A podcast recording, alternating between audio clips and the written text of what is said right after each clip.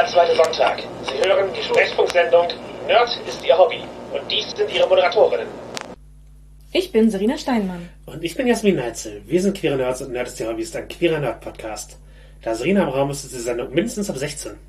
Wir reden offen über Themen wie Sexualität, Queerness, BDSM und Fallschaden.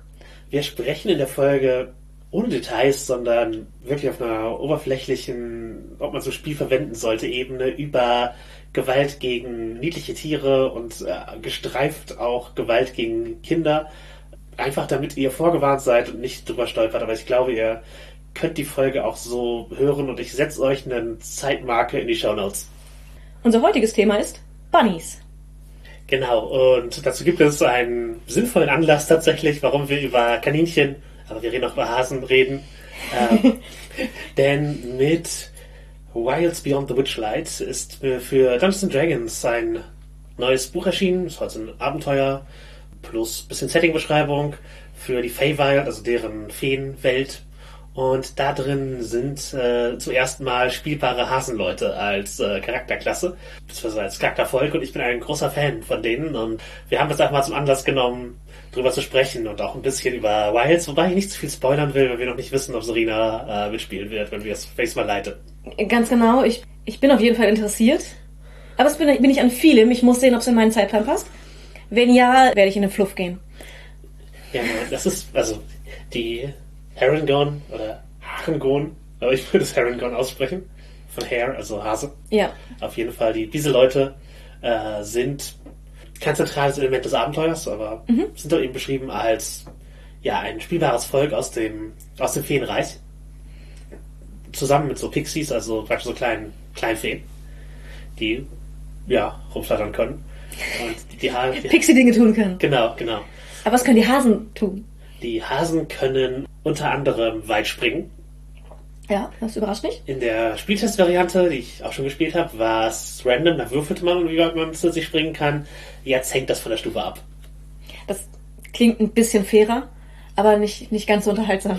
Ja, ja, genau. Also ich, ich mochte das zusätzliche Würfeln schon ganz gerne, aber ja, du kannst auch taktisch besser planen, wenn du Mhm. Wenn du weißt, wie weit du springst, ja. Genau, das ist, das ist skaliert und ja, das ist, äh, das ist cool und sie haben, äh, ja, Bonus auf Initiative wegen Re- Reflexe und sowas und sie kriegen auch einen Bonus darauf, äh, misslungene Proben nochmal zu versuchen, wenn sie auf Geschicklichkeit gehen. Da können sie dann in, ich glaube, es waren die vier, müsste gerade nachschlagen, würfeln, um im Zweifel nochmal einen Bonus zu kriegen und den den doch zu schaffen. Genau, ist doch, ist doch zu schaffen durch Weil äh, sie, durch weil sie schnell genug und geschickt genug waren, es doch noch zu machen. Ja, genau, die haben halt äh, Footwork. Genau, die sehen aus wie Hasen, wenn ich das richtig im Kopf habe. Anthropomorphisierte. So ein bisschen, sie können auf zwei Beinen laufen, Genau, kurz, ha- haben, haben Hände. So, genau. so, also, Abspeisbare Daumen. genau, ja, vor allem. Und es gab es in, in klein oder in groß, Ge richtig? Also, genau, man kann, man kann Small oder Medium als, als Größe wählen. Also ja, Mhm. Menschengroß oder so Zwerge, Hobbit, Gnomen-Level. Mhm, also entweder sieht es aus wie so ein Riesenkaninchen oder halt, es ist ein menschengroßes Hasentier. Ja, genau. Wenn man jetzt davon ausgeht, dass es Harangon in Hasen- und Kaninchen-Variante gibt, sind die Kaninchen wahrscheinlich die kleinen und die Hasen die großen. Obwohl es ein, so ein belgischer Riese oder sowas ist. Ja, die, die, die tatsächlich, Deu der deutsche Riese, Ja. äh, das Kaninchen ist tatsächlich größ, deutlich größer als so ein Hase. Genau, Aber das Zwergkaninchen gibt's auch und das ist deutlich kleiner als so ein Hase. genau. Es gibt ja verschiedene Viecher. Ja, genau. Das äh, sind auf jeden Fall die, die Varianten, die man da haben kann. Ich finde es auch, also eigentlich ganz cool, dass ein Volk verschiedene äh, Größen haben kann. Wobei das für die, also wenn sie es beibehalten, für die Eulen in Strixhaven, also dem nächsten Band auch wahrscheinlich kommen wird. Ja, die, die habe ich auch schon fest, äh, Test gespielt. Das hat mir auch sehr zugesagt. Ich habe eine sehr große Eule gespielt, also so zwei Meter groß plus Flügelspannweite. Ja. Fand ich schon ganz nett. Ja, kann man schon so Mossman-mäßig Ja, auftreten. ja, das, das hatte schon was. Nee, ich hatte, ja, ich habe einen Hasenpaladin gespielt, der war klein. Das war eine gute Kombination. Ja. Aber warum, warum der Hasenpaladin? Was mochtest du an ihm? Ich fand die Vorstellung cool, einen, so einen kleinen, tapferen kleinen Hasen zu spielen, dem es gut in der Welt wichtig ist und äh, entsprechend diesen, den Pfad, der so mehr so Feen, das Gut in der Welt, das Schöne verteidigen äh, mäßig war und Folk Hero gewählt, dass die einfache Leute ihn halt mögen. Ja, ich Es, es, es war auch eine sehr schöne und niedliche Idee.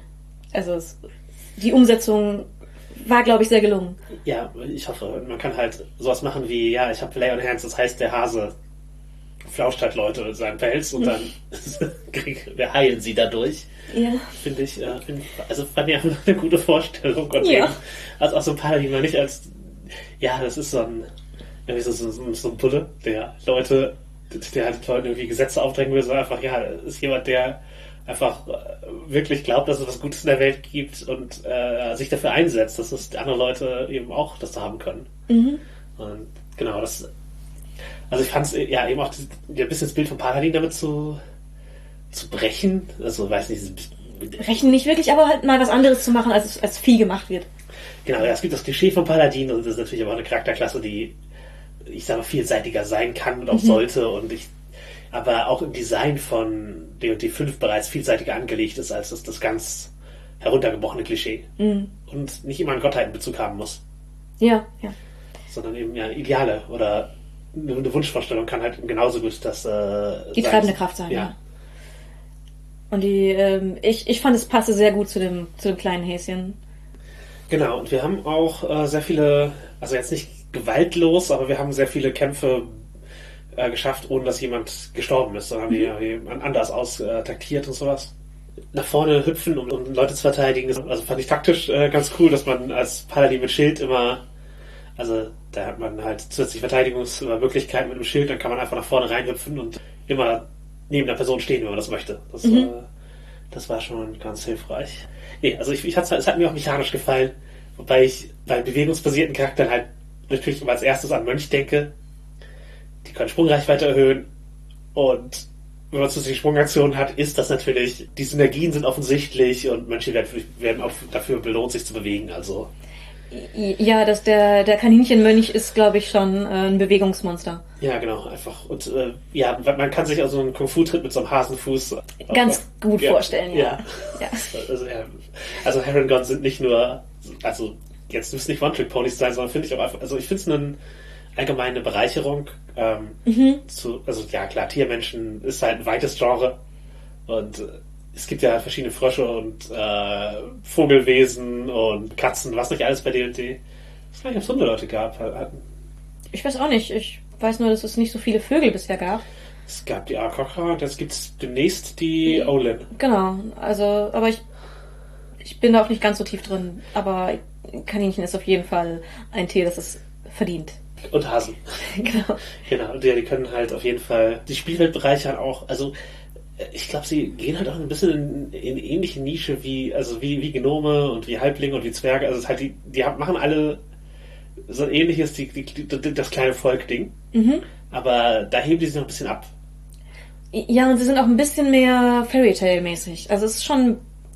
Sie sind ja auch aus der Feenwelt. Genau. Und ja, können halt rumreisen. Und ein Hase, der irgendwie ja so, mehr so nicht, nicht ganz so niedlich, sondern eben mehr dieses, dieses dünne Hasen-Geschwindigkeits- Ja. als äh, Ding als Look hat, das ist, glaube ich, auch, äh, also man kann die auch nicht niedlich anlegen. G genau, also ich meine, man kann sich jetzt auch den, das Riesen, den Riesenkaninchen-Barbar vorstellen, der zwei Meter groß ist und aussieht wie so ein eher fieser Hase mit so Nabel im Gesicht, äh, super schnell und kräftig ist. Und der Axt hinter einem herspringt, im Berserker-Rausch. Ja, ist eher ein bisschen gruseliges Bild. ja. Oder halt der, der Hasendruide, der mit Klopfen, Erdbe auf Boden klopfen Erdbeben auslöst, weil er einfach die entsprechende Zauberei dafür hat. Theoretisch ein sehr flauschiger Krieger, könnte Plattenrüstung tragen, weil braucht halt keine Keine Unterkleidung, wenn das Fell äh, dicht und flauschig genug ist. Andererseits, ich weiß nicht, wie bedrohlich das aussieht, wenn unter der Plattenrüstung so ein Flausch ja, drunter herguckt. Gora-Krieger. ist, ist mal ein anderer Look, würde ich behaupten. wenn du mal einen kurzen Spoiler verzeihst, äh, Wilds Beyond the Witchlight, die ersten Harrington, die man trifft, sind eher gewalttätige Räuber, die, die da auftreten. Uh. Ja, also ja, ich persönlich würde, glaube ich, wahrscheinlich noch, also das Ding beginnt auf dem Feenjahrmarkt und geht von da weiter. Und Da kann man auf dem Feenjahrmarkt vielleicht noch andere treffen. Das war mein Gedanke, genau. Das war schon. Ich twitter auch gerade, also wenn ihr an den Gedanken zu der Kampagne aus, der Spiele, aus meiner Spielleiterin-Sicht interessiert seid, äh, auf meinem Twitter-Account, at the worst RPG, äh, twitter ich auch ab und an darüber. wenn ihr einen von den Threads gefunden habt, findet ihr alle, weil die haben einen gemeinsamen Hashtag. Aber genau, also, wenn ihr noch mehr Wilds-Inhalte wollt, es, es geht nicht nur um Hasen. Ja, Hasen im Rollenspiel sind jetzt auch nicht überall was Neues. Nee, die haben die eine längere Geschichte. Genau, und auch nicht, nicht anthropomorphisiert, sondern einfach als, Als, als Hasen, genau, als Kaninchen vor als, allem. als sprechende Kaninchen. Genau, die, oder, Ka- ja, Kaninchen, die eben Kaninchen-Dinge machen. Es gibt, ich würde sagen, ein ganzes Genre von Watership Down-Likes. Ja. Also, und zwar auch aus den Urzeiten des Rollenspiels und äh, unmittelbar nach dem Erscheinen von Watership Down. Genau. Also in den, in den Watership 70er. Down, genau, Watership Down in den frühen 70ern geschrieben worden. Und 1976 ist dann Bunnies and Burrows rausgekommen. Was, also, also halt wirklich Roll Rollenspiel-Urgeschichte. Wenige Jahre jünger als D&D. Das ist ein Spiel, wo es eben darum geht, Hasen in so einem Hasenbau zu spielen und deren Abenteuer und Erlebnisse und die Gefahren der Natur mit diesen Hasen zu lösen. Das ist schon, äh, ja, also natürlich auch fantastisch, dass die Hasen eben äh, sapient sind und äh, sich entsprechend verhalten und reden können, aber eben, es ist einfach ein Spiel, wo es darum geht, Hasen zu spielen. Es ist äh, natürlich nicht so super ausrüstungslastig oder sowas. Und das hat sich auch weitergezogen. Also es wurde dann mit GURPS äh, nochmal adaptiert, also mit einem Universalregelwerk und ja, seitdem gibt es da halt auch weitere Einträge das Genre The Warren, Powered by the Apocalypse, wo ähm, schnelle Charakterwechsel und drin sind, die Playbooks relativ reduziert. Was daran liegt, dass es eben das Leben als Hase auch oder als Kaninchen auch einfach sehr tödlich sein kann. Also da merkt man auch die Verwandtschaft zu Watership Down. Es bricht natürlich auch ein bisschen dieses Bild von Kaninchen als solide, niedliche Tiere, die man gern haben möchte und wenn denen dann schreckliche Dinge passieren oder sie schreckliche Dinge tun und Gewalt gegeneinander ausüben, ist halt auch ein bisschen ein Stilbruch. Ja. Ich war offenbar einer, der Rollenspieler anspricht. Ja. Und ich meine, der Film ist auch sehr bekannt und ich will nicht sagen beliebt, aber irgendwie schon. Ein Klassiker. Ja, schon, auf jeden Fall. Ich, Ich, ich glaube, das liegt damit ein bisschen mit dran an diesem Stilbruch. ja, ja. Also als Kind hatte ich total Angst vor dem Kaninchen des Todes, also das schwarze Kaninchen des Todes, das unterwegs ist. Äh, Es gibt so ein Intro, wo praktisch die Mythologie der Hasen äh, gezeigt wird in so, ich sag mal so höhlenmalerischen äh, Stil bei dem bei der Zeichentrick-Verfilmung. Mhm. Halt so, so Aussagen mit hier, they will hunt you, prince with a thousand enemies, and they will kill you if they catch you, but first they must catch you. Was schon an sich badass klingt, so. Ja, ja. Ich, ich erinnere mich kaum. Ich weiß, ich habe den Film als Kind gesehen. Ich glaube, ich habe ihn verdrängt. Ja, das, ich finde dieses Princess is Thousand Enemies, die, also diesen Ja, Spruch finde ich gut. schon und das, sehr gut. Das Schwarze König, ich habe mich, ich habe mich ein bisschen damit beschäftigt, als ich überlegt habe, welche, ob, ob ich eine Religion für meinen Paladin Mhm. nehme und ob ich den Prince of the Thousand Enemies, also den, den praktisch das erste Kaninchen als äh, seinen, ähm, sozusagen sein Patron nehmen möchte oder das schwarze Kaninchen des Todes, aber ich habe mich dann halt eher für, für abstrakte Prinzipien und das, das Schöne und das Gute entschieden. Mhm. Aber ja, deswegen habe ich da, habe ich mich da noch mal ein bisschen eingelesen, in diesen mythologischen äh, Watership Down Teil. Und ja, wie gesagt, es gibt mehrere Spiele, halt äh, Bunnies and Burrows, plus Ghost Edition, The Warren, gibt es mit One of Thousands auch noch einen Lasers and Feelings Hack. Also es ist ein lebendes Genre, das Immer und immer mal wieder neue Adaptionen erfährt. genau, ich sag mal, mit, mit jeweils in den großen Design-Äras gab es mindestens eins. Also wenn das Bunnies and Burrows, halt die Oldschool D&D-Ära, dann GURPS, die große, ich sag mal, crunchige Thread-Spiel-Ära, dann PBTA, halt die Power by the Apocalypse, Post-Forge-Zeit und jetzt halt ganz modern mit Lasers and Feelings diese minimalistische, äh, unterhaltsame Story-Game-Zeit. Also wo wir uns, wo wir uns gerade befinden mit viel, viel Microgames und Itch und sowas. Also da, ja, es, es wird immer wieder adaptiert. Und wahrscheinlich, ich, ich sehe jetzt auch nicht, dass es aufhört. Nee, ich glaube, da kommt einfach in Zukunft auch nochmal irgendwann was. Ja, hättest du die Faszination, also würdest, würde, würdest du Watership Down likes oder würdest du das spielen wollen eigentlich? Ich glaube, im Gegensatz zu vielen anderen Hasenadaptionen und Kaninchenadaptionssachen ist das nicht unbedingt meins. Das kann bestimmt cool sein, aber da wird es für mich eher darauf ankommen, äh, was für ein Abenteuer angeboten wird. Es ist weniger so ein, äh, ja, das Konzept prinzipiell finde ich super cool, will ich machen. Das wäre eher abhängig davon, ob mich ein, ein Abenteuer-Pitch fängt und ich es interessant finde, in dem Setting zu spielen. Ja, den, den Stilbruch brauche ich eigentlich gar nicht. Also ja, genau. Für mich dürfen Kaninchen auch wirklich einfach niedlich sein. Ja, genau. Also ja, natürlich, das sind Tiere und die leben in der Natur und die Natur ist nicht immer nett und so. Und bestimmt passiert da auch Sex und Gewalt, aber ja, muss ich nicht notwendigerweise so als Spielinhalt ähm, haben und Mhm. vielleicht würde ich da auch Mausguard noch vorziehen Ja, als ein Sie das, äh, das eben mehr, also die sind ja auch nicht komplett anthropomorphisiert, die sind auch sapient und benutzen halt ihre Maushände für Mausdinge, aber genau. Sie tragen Kleidung und Waffen. ja, ja, genau, haben Aber eine andere Art von Kultur. Ja. Deren Welt ist auch sehr gefährlich, aber da geht's halt darum, gemeinsam als Team Gefahren zu überwinden und Abenteuer zu bestehen. Also ich glaube, es Warren auch als gemeinsam als Familieneinheit, aber natürlich gibt es auch äh, Herrschaftsstreitigkeiten und sowas, klar. Aber es ist eben ein Unterschied, ob man eben, wir haben ein bisschen Technologie, und wir haben Intelligenz und tun Dinge und nutzen die, um einen Vorteil zu haben, den Mäuse sonst nicht hätten. Ja. Als, ja, das ist, wir spielen halt exakt Kaninchen und machen Kaninchen-Dinge und die Welt ist genauso gefährlich, wie sie für Kaninchen nun mal ist. ja, genau. Ähm, Und halt, weil ich die halt so niedlich finde und so gerne mag, diese Tierart. Ich stelle mir ein niedliches Kaninchen vor, damit dem da schlimme Dinge passieren. Das ist nicht ein, ein Spielinhalt, den ich mir wünsche. Ich habe auch, als wir D&D gespielt haben, mit, mit den Unearthed Arcana für die, für die Feywild, also wo wir diese, diese Charakterklassen äh, getestet haben, äh, die, die Völker, wo ich den, äh, den Herongon gespielt habe und äh, Serena die Eule. Da habe ich auch, äh, als wir im Lions and Wales äh, Session Zero Gespräch hatten, darum gebeten, dass ich keine Dark Fantasy will. Und ich möchte nicht, dass die Prinzipien meines Paladins, meines Hasen gebrochen werden und ihm ganz schlimme Dinge passieren oder er verstümmelt wird oder sowas.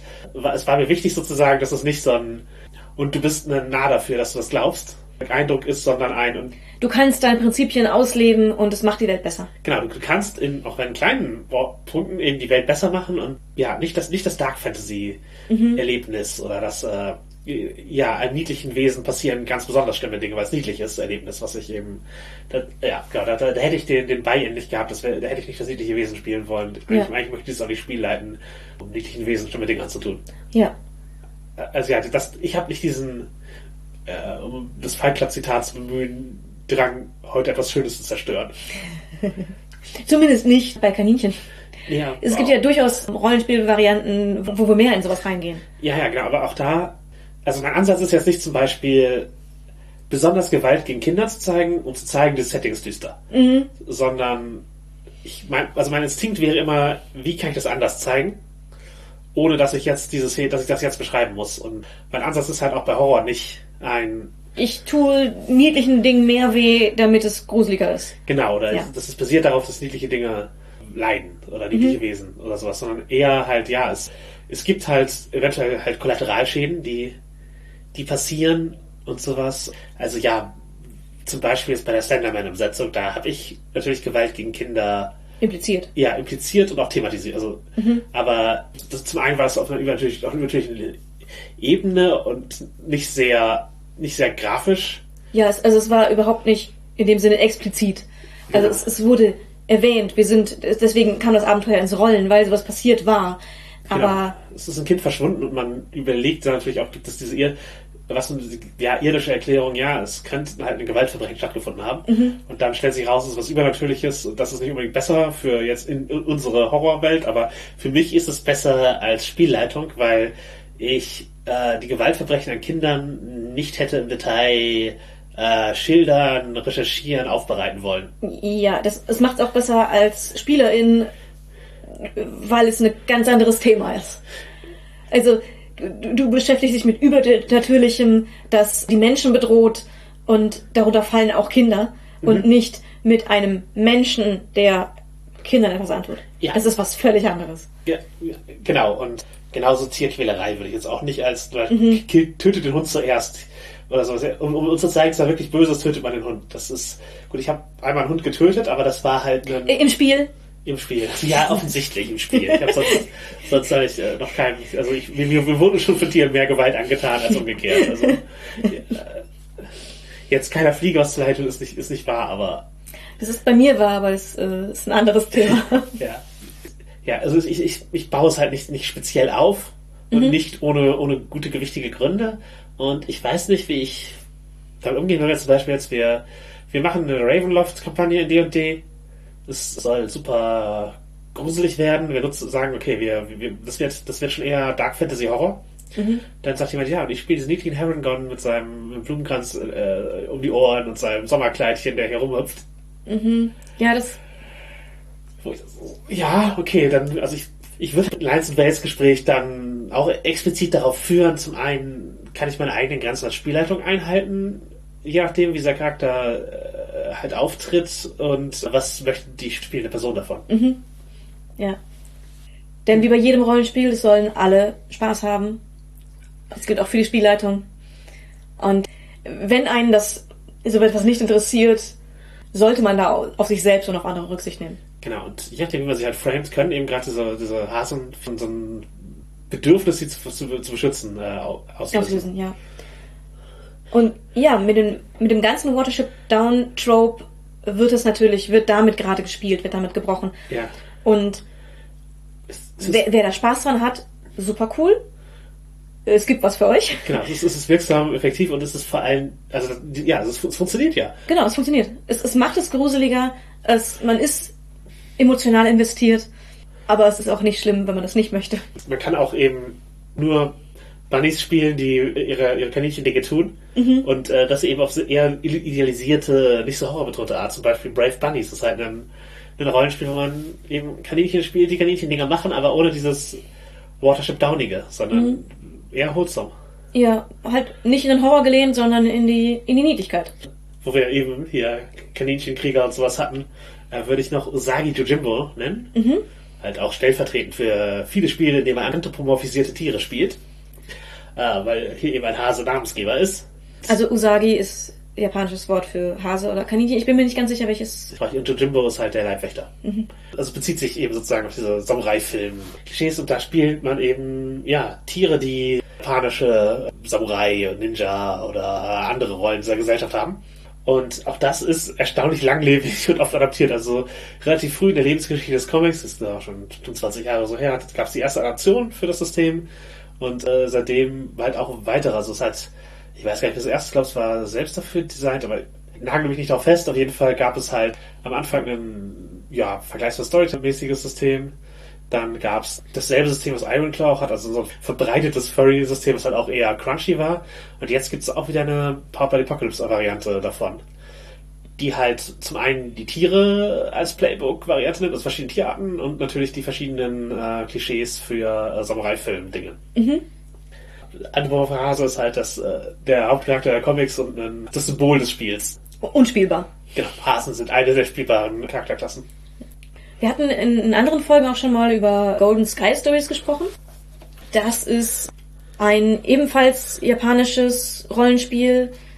Ja, wobei, sage ich, Jimbo von, ich glaube, von einem japanischen Amerikaner gezeichnet wurde, also japanischer Herkunft und äh, aber auf einem eben auf einem englischsprachigen Comic basiert und von englischsprachigen Designern entwickelt wurde, während Golden Sky Stories tatsächlich aus Japan entwickelt wurde und von englischsprachigen Leuten übersetzt. Genau.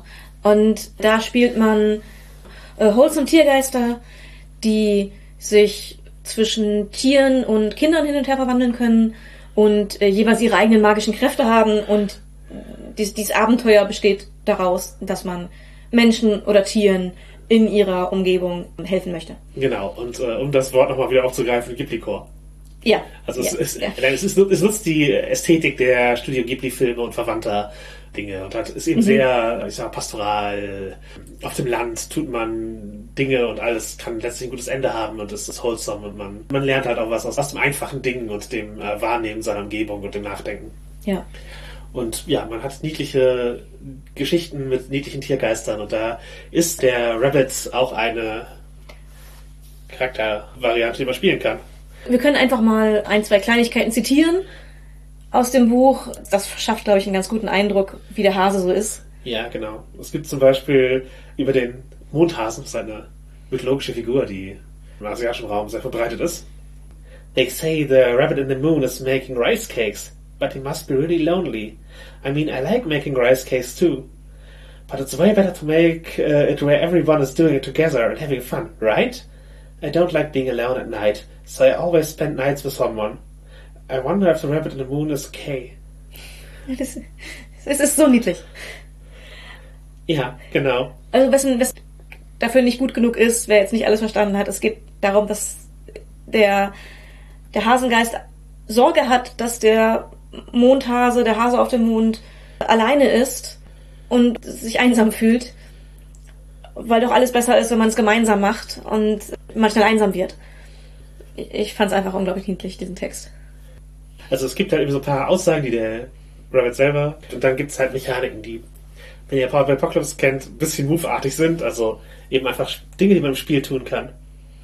Und, und eines ist Mochi Pounding, also Mochi ist halt so ein Reiskuchen. Das ist halt halt ein Move, genau, wo, wo der, der Hase eben einfach wegen dieser Verbindung zu dem Mondhasen Mochi machen kann. Es gibt natürlich auch Sachen, die sich nicht auf den Mondhasen beziehen, sondern einfach darauf, wie, wie Hasen so sind. Unter anderem halt Lop-Eared. By letting your ears droop, you can look depressed and get others around you to worry about you. You can only use this when you've failed a check. When you use this power, you can gain feelings equal to the strength of your connection from one other person who's currently in the same scene. Also man kann äh, Währung aus dem Spiel ziehen über Connections, wenn man etwas nicht geschafft hat und dann traurig guckt. Genau. Also das muss, nicht auch, muss auch nicht manipulativ sein, sondern man Nee, kann nee, auch einfach genau. traurig sein und traurig gucken in dem Moment. Man ist einfach traurig und dann wollen einem, wollen einem Leute helfen. ja, das ist, würde ich sagen, ein sehr, sehr wholesome Ansatz für so einen Hasencharakter. gibt ja dann auch solche Sachen, wie man, dass man anfängt zu weinen, wenn man überrascht wird. Oder halt einfach sehr, sehr schnell weglaufen kann. Also es gibt da verschiedene. Verschiedene Moves, man kann welche auswählen, welche man haben möchte. Und auch unterschiedlich die, die Tierhaftigkeit betonen oder die, die, der mystische Geisteranteil dieser Mondverbindung. Ist ein niedliches Spiel. In anderen großen Spielen als D&D kann man natürlich auch äh, Hasenwesen vorkommen lassen oder Hasen vorkommen lassen oder Kaninchen. Bei DSA gibt's ja auch immer sehr viele Verbindungen mit Tieren. Es wird im Prinzip jeder Person ein Seelentier zugeordnet. Das ist mehr symbolhaft. Also früher wurde es regeltechnisch mit reingeschrieben. Ist mit DSA 5 dann nicht mehr so und ich finde es ich find's eigentlich ganz gut. Also ich möchte nicht, dass ich mir jeden Charakter mir überlegen muss, ob, was für ein Tier symbolisch passt, weil es ist eigentlich, also darum geht es in DSA nicht. Es, es ist kein Kern des Spiels und es ist halt nur für manche Charakter hilfreich, um zu interpretieren, wie die Leute sind. Also es gibt halt Animisten, die einfach tatsächlich Tiergeister haben, die ihnen Kräfte geben. Es gibt Elfen und Hexen, für die das wichtig ist, weil sie magische Verbindungen mit Tieren aufbauen können und mit Zaubern erkennen können, was für ein Seelentier da ist. Aber bei DSA 5 ist es so, dass praktisch das durch die Kultur dieser Elfe oder Hexe gefiltert wird und sie dann ein Ergebnis bekommen, das ihnen was sagt. Genau. Wenn Sie das Seelentier von jemandem anschauen, dann bekommen Sie eine Interpretation, die etwas über die Person aussagt, die in einem äh, Tier wiedergespiegelt wird, das Sie symbolisch belegt haben. Genau, es, letztlich ist es ein Zauber, der zeigt, welche Eigenschaft hat eine Person, aber In Tiergestalt dargestellt. Genau, aber der Flavor, der Flavor ist eben, es ist, du, du erkennst ihr Seelentier. Und da ist nach DSA 4 Regeln hatte der Hase die Eigenschaften sch- schnell, aber feige. Ja, Und ist ein bisschen schade, dass es da nicht mehr gibt. genau. Und Kaninchen hatte keinen eigenen Eintrag, zumindest nicht in den purpurnen Bänden. Ja, das äh, alles, was wir gefunden haben. Natürlich ist aber auch vorstellbar, dass man einen Elfencharakter oder eine Hexe spielt, die eine Verbindung zu einem Hasen oder einem Kaninchen haben. Es ist unter anderem vorgeschlagen für DSA 5 als Alternative für schwarze Witwen. Genau, es sind die Hexen, die Spinnen als Vertrauten, die haben. Und äh, also es passt zu schnell feige, wenn man, weil die haben halt eben viel so sneaky Gift und Attentats, Magie zur Verfügung und auch bewegungsbasierte. Und da kann das durchaus passen. Ja, es ist aber natürlich auch was komplett anderes vorstellbar. Ich hatte einmal einer, einer Tochter der Erde, das sind die der Heilmagie verbundenen Hexen, ein Eichhörnchen zur Seite gestellt. Da kann man sich natürlich genauso gut vorstellen, dass auch ein Kaninchen passen könnte. Ja, mit, mit dem Graben in der, im Boden Im so. Boden, ja. genau, Wurzeln ausgraben und, und sich auf, auf äh, Naturmagie im Prinzip be- berufen. Da passt es eigentlich auch ganz gut. So, also ich, da ist auch das mit DSA 5 ein bisschen freier geworden, würde ich sagen. Auf, auf jeden Fall. Also du kannst jetzt für jede, auf jedes Tier, das du, für das du eine Wertebasis hast, kannst du jetzt einfach vertrauten Template draufschmeißen, dann hast du. Du hast ja keinen speziellen vertrauten Tricks, aber du hast genug, dass du das Tier ausgestalten kannst. Du kannst aus den vertrauten Tricks der anderen Tierarten dir was zusammenstellen, was zu dem Tier passt. Genau. Also das, das wäre die Spieler das erlaubt, ansonsten nimmst du die generischen und hast immer noch genug. Genau.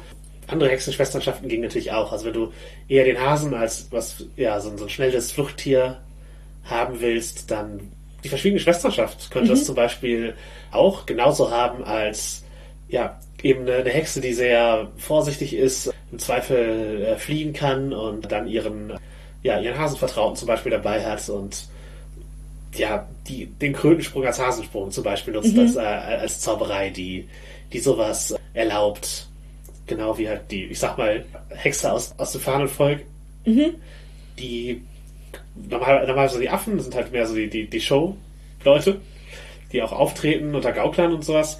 Die könnte natürlich auch äh, ihren, als Zauberin auftreten oder, Zaubertricks machen und den Hasen, den sie aus dem Hut zieht, als Vertrautentier haben. Und deswegen hat er irgendwelche Tricks, dass er sich da raus teleportiert oder so.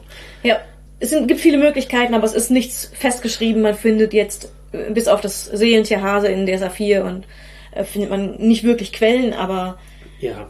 da kann man einfach die, die Fantasie freilaufen lassen. Man kann, könnte bestimmt auch den Hasen animisten, wenn man das will. Das, also, warum nicht auch mit dem, mit dem äh, Geist dieses Tieres einen Pakt schließen? Das ist ja auch eine, eine Option. Und ja, bei DSA gibt es sonst auch Tierkönige. Das sind halt die, sozusagen die ersten ihrer Art. Auch da gibt es für Hasen und Kaninchen noch keinen, der eine große Rolle gespielt hat oder äh, etabliert wäre Ja. im, im Quellenmaterial. Aber auch das ist natürlich was, was man cool machen kann. Also man, ob man den Prince of the Thousand Enemies macht, der auf der Flucht ist oder eben einfach ein, ein großes Kaninchen in seinem Bau oder also ließen sie auch coole Abenteuer drumherum gestalten, wenn man das möchte. Ähnliches oder eine ähnliche Richtung gibt es halt eine, also ist eine Randerwähnung aus, äh, aus Maraskan, halt einer, einer Insel, die unter anderem asiatisch inspiriert ist, in äh, DSA. Da wird die Hasenfrau erwähnt. Das ist halt im Grunde eine Tricksterfigur, die auftaucht und äh, eventuell Unruhe stiftet, eventuell hilft, der Verbindung mit Marder nachgesagt werden. Mhm, also da sind wir wieder beim Mothasen. So ein bisschen. Genau, Marder ist die in dem Mond gefangene Göttin, die den Menschen die Magie geschenkt hat. Und äh, es gibt halt Legenden, dass sie ab und an jedes Zeitalter auf die Erde kommt und äh, sich ansehen muss, was passiert ist durch ihre, durch ihre Handlungen. Und da gibt es Verbindung zu dieser Hasenfrau. Es könnte ja eine Tierkönigin sein oder eine mächtige Hexe. Man, also es gibt leider keine, keine kanonische Aussage, was ist das, sondern mehr so, hier ist ein Mysterium, das ihr verwenden könnt, wenn ihr in dieser Region äh, unterwegs sein wollt. Und ich hatte sie tatsächlich schon mal so als Randfigur, die ein bisschen Sachen beeinflusst in einem äh, Marskan-lastigen Abenteuer. Und ja, ob- obviously gibt's auch Hasen als Tier in Aventurien. Äh, ja, ja, ganz klar. Im Gegensatz zu Hunden und Katzen gibt es zwar keine List, welche Hasen- und Kaninchensorten es gibt, aber man kann sich da einfach bei den weltlichen Ja. inspirieren lassen. Und in, ich sag mal, der Zoobotanica und so gab's auch durchaus die genannt wird. Die haben halt nicht alle ein eigenes Wertpaket im Gegensatz zu Hunden.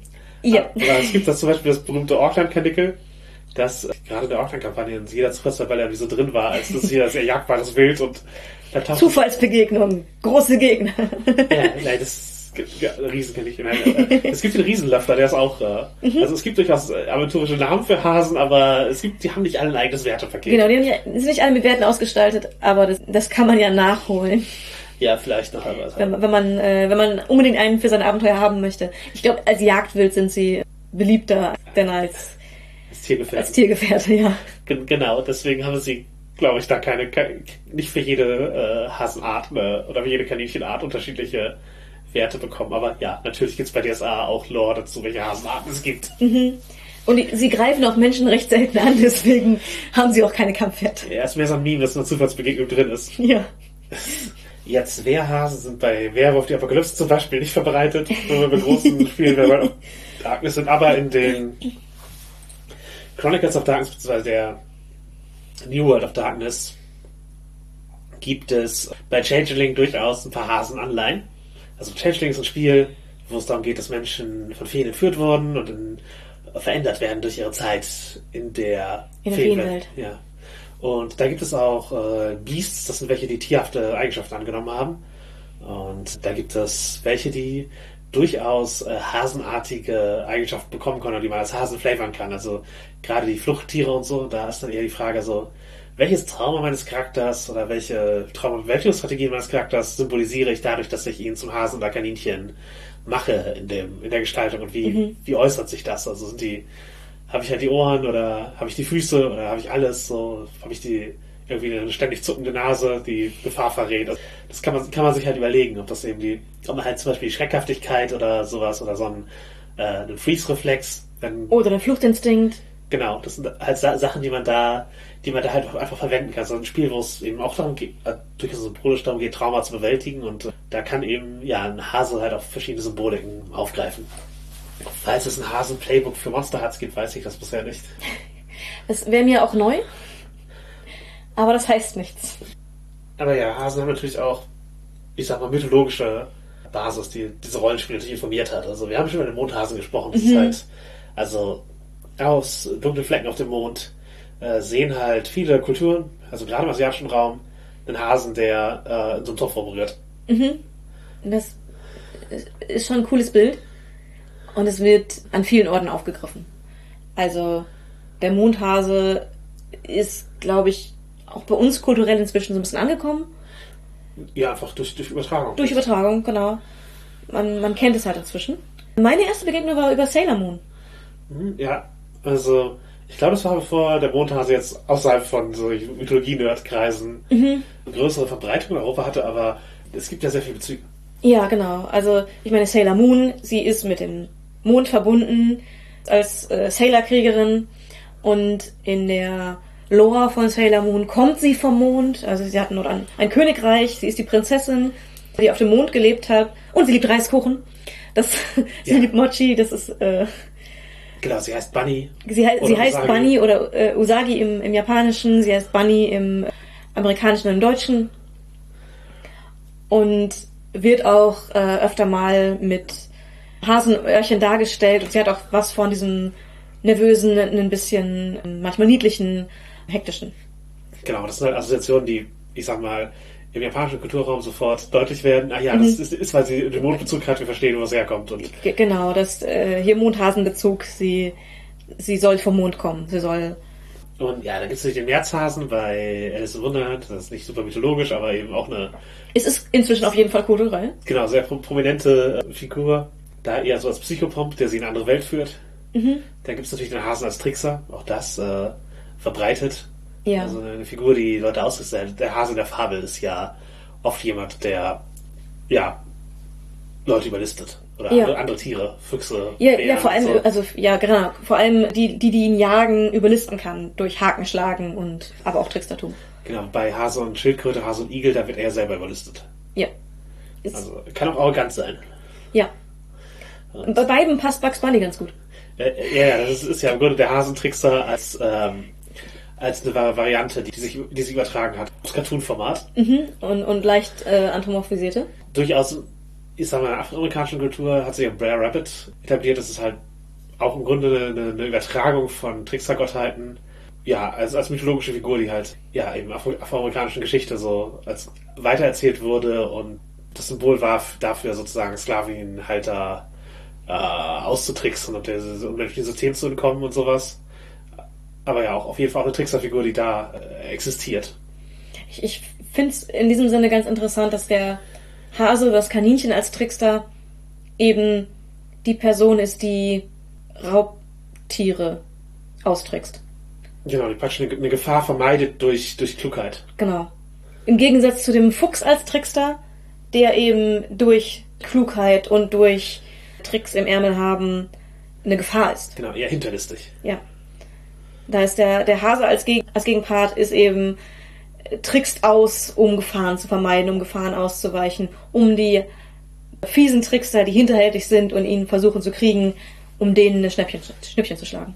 Ja, In eine ähnliche Kerbe, wo wir bei Comics sind und Animationen, geht Zootopia, wo ebenfalls die anthropomorphisierte Häsin, oder die Kaninchen ist es bei ihr auf jeden ja, Fall, das ist Kaninchen.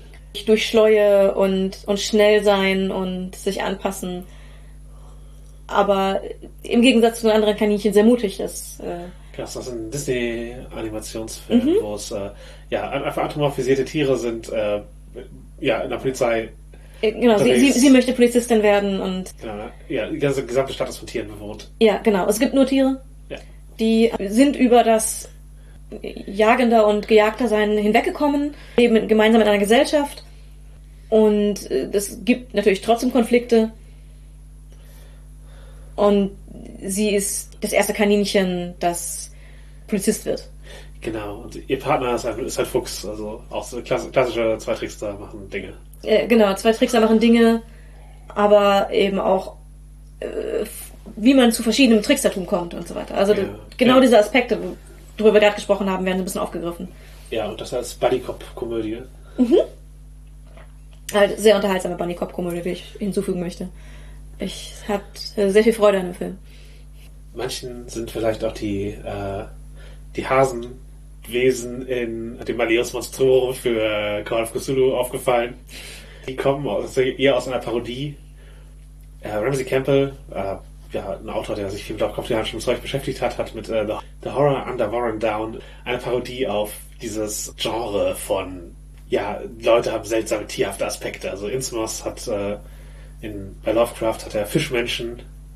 Er hatte selber schon mit Ghostwood äh, eins, wo Ziegenartige Gestalten rumlaufen. Und da hat er eins über Hasen geschrieben, halt auch diese ganze, die Leute sehen so hasenartig aus in ihrer, in der Beschreibung äh, eingebaut und ja, es ist halt auch natürlich ein bisschen entlarven auf dieses, ja, rassifizierte Beschreiben, das Lovecraft da auch durchaus äh, verwendet und ja, daher, daher kommen diese Hasenwesen, falls, falls sich jemand gewundert hat, ob das jemand wirklich gruselig gefunden hat und nein, nicht, also der Rassismus, den, den er parodiert, ist gruseliger als, Als die Hasenbilder. genau, als, als die Hasen, die da, die da drin sind, aber daher kommen sie. Wobei es durchaus so ältere Hasenkostüme gibt, die wirklich, wirklich gruselig aussehen. Es gibt super viel Gruselhasen. Also es gibt Ja. ja, also in, Filmen ist auch gerne, also Donnie Darko zum Beispiel, da ist die eine gruselige Hasenmaske mit diesem, diesem skelettartigen Ding, Ja, der da, da rumläuft und dann, äh, ja, ist, Mörder mit Hasenmasken gibt es, glaube ich, auch mehrmals. Also da, also es ist nicht, ist nicht so, als ob das. es ist nicht alles niedlich, was, was, äh, was flauschig ist.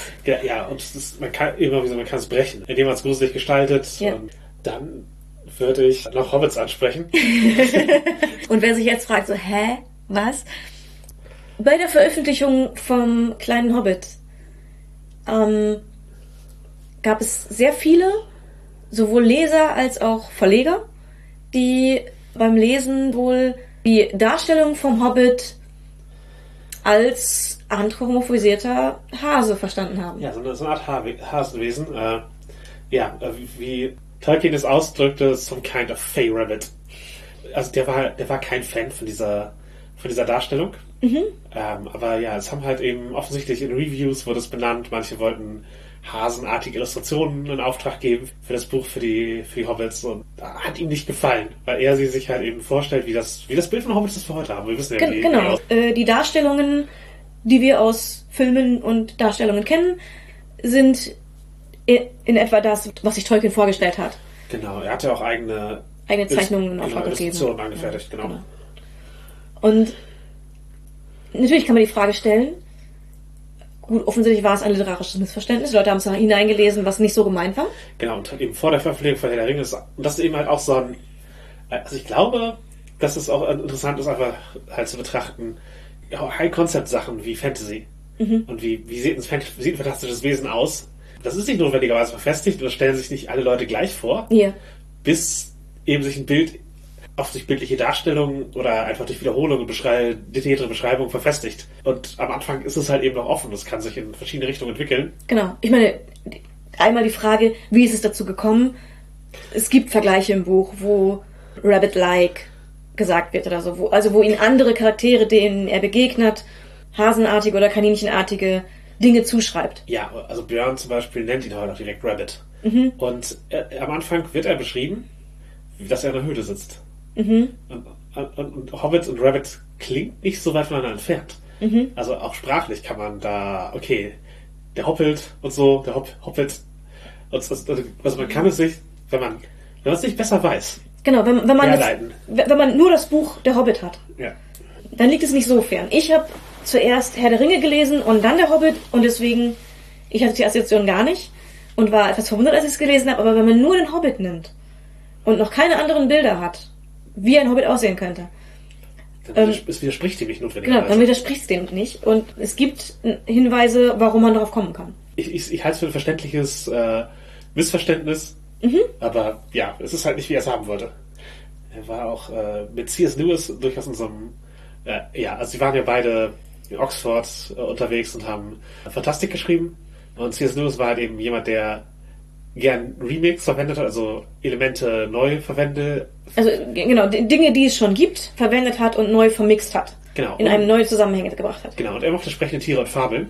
Und Tolkien hat sich äh, ihm gegenüber auch durchaus so geäußert, dass er sprechende Tiere eher nicht für so eine richtig gute Idee hält. Also das, ich, ich denke, da, da zieht sich auch ein bisschen das her, dass, dass ihm das besonders nicht gefallen hat, dass der Hobbit so gelesen wurde. Also, also ein höherer Widerstand dagegen. Dass, Ja, weil, weil er sich eben, äh, die hatten halt einen freundschaftlichen Wettstreit auch und fanden halt die Ideen des anderen, sie wollten es besser machen.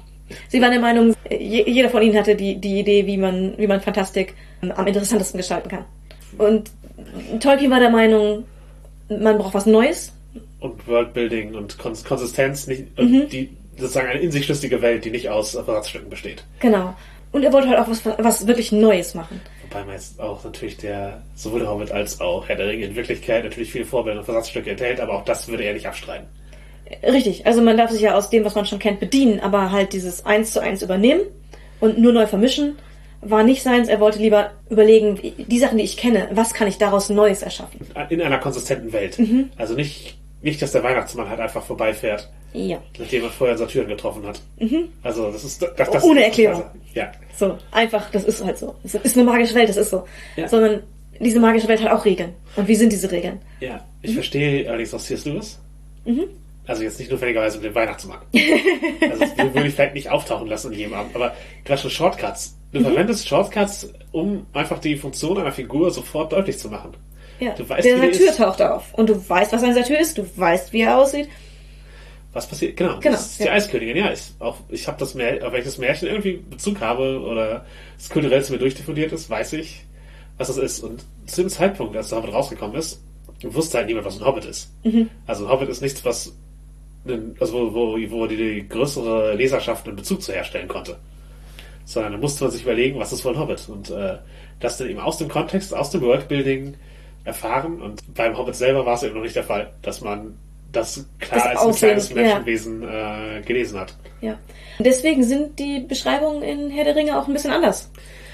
Da hat Tolkien mit den Missverständnissen ein bisschen aufgeräumt Mhm. und hat die Beschreibung angepasst, sodass dieses Missverständnis nicht entstehen kann, weil es für ihn auch wichtig war, äh, wie Hobbits aussehen und dass die Völker alle menschenartig sind.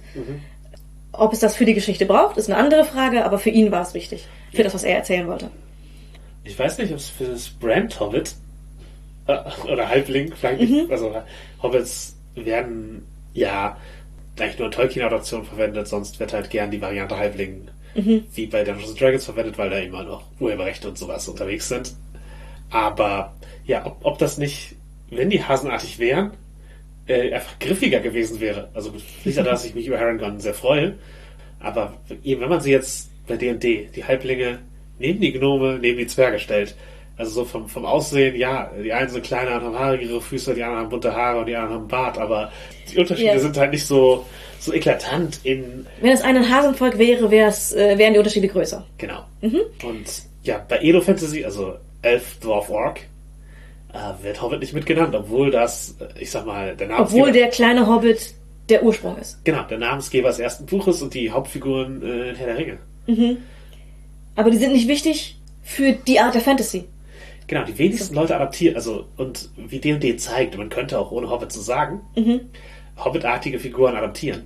Also man könnte, man könnte solche Völker in seine Fantasy reinschreiben, aber es ist nicht so, dass sie so emblematisch dafür geworden sind. Ja.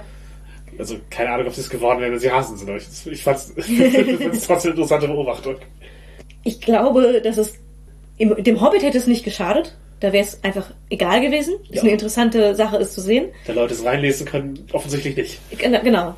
Wenn man Herr der Ringe mit betrachtet, ähm, könnte es einen Teil der Bedeutungsebene verlieren, dadurch, dass es Hasenwesen sind. Ich verstehe, warum Tolkien es nicht wollte. Ich glaube, es hätte auch funktioniert. Aber ähm, es ist.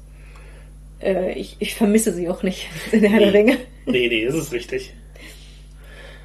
Aber ich meine, wenn wir dabei sind, man kann das Ganze weiterdenken und einfach mal überlegen, wie kann ich Dinge, die bekannt sind, so verändern, vielleicht mit Hasenaspekten. Also, wie, wie mache ich die vom Verhalten hasenartig? Wie würden Elfen mit Schlappohren aussehen? Ja, so ähnlich wie das Moonfolk bei Magic. Also, Ja. Magic gibt's halt, äh, halt, ja, aus Kamigawa, also deren japanisch inspirierter Welt, gibt es Moonfolk. Das sind so, ja, fliegende Geschöpfe, die sehen halt ja sehr, sehr bleiche Leute mit langen Schlappohren, so hasenmäßig. Und, und aber auch langem Haar, so ein bisschen elfen-like. Genau, die wohnen in Städten in den Wolken, die sie reingebaut haben. Ich habe ich hab ein Moonfolk-Deck. Ja, das wundert mich nicht. Zu niemandes Überraschung, genau. In die andere Richtung kann man natürlich gehen mit dem, wir hatten vorhin schon gesagt, äh, fluffiges Fell und, und Kettenrüstung. Da kann man auch zum Angora-Goblin gehen.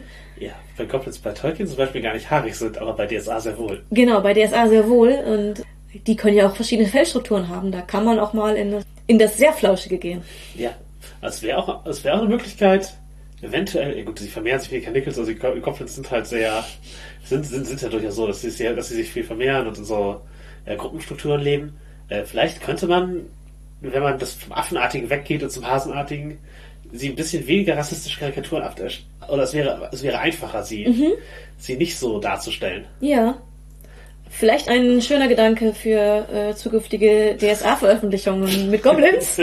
Macht sie einfach ein bisschen mehr hasig.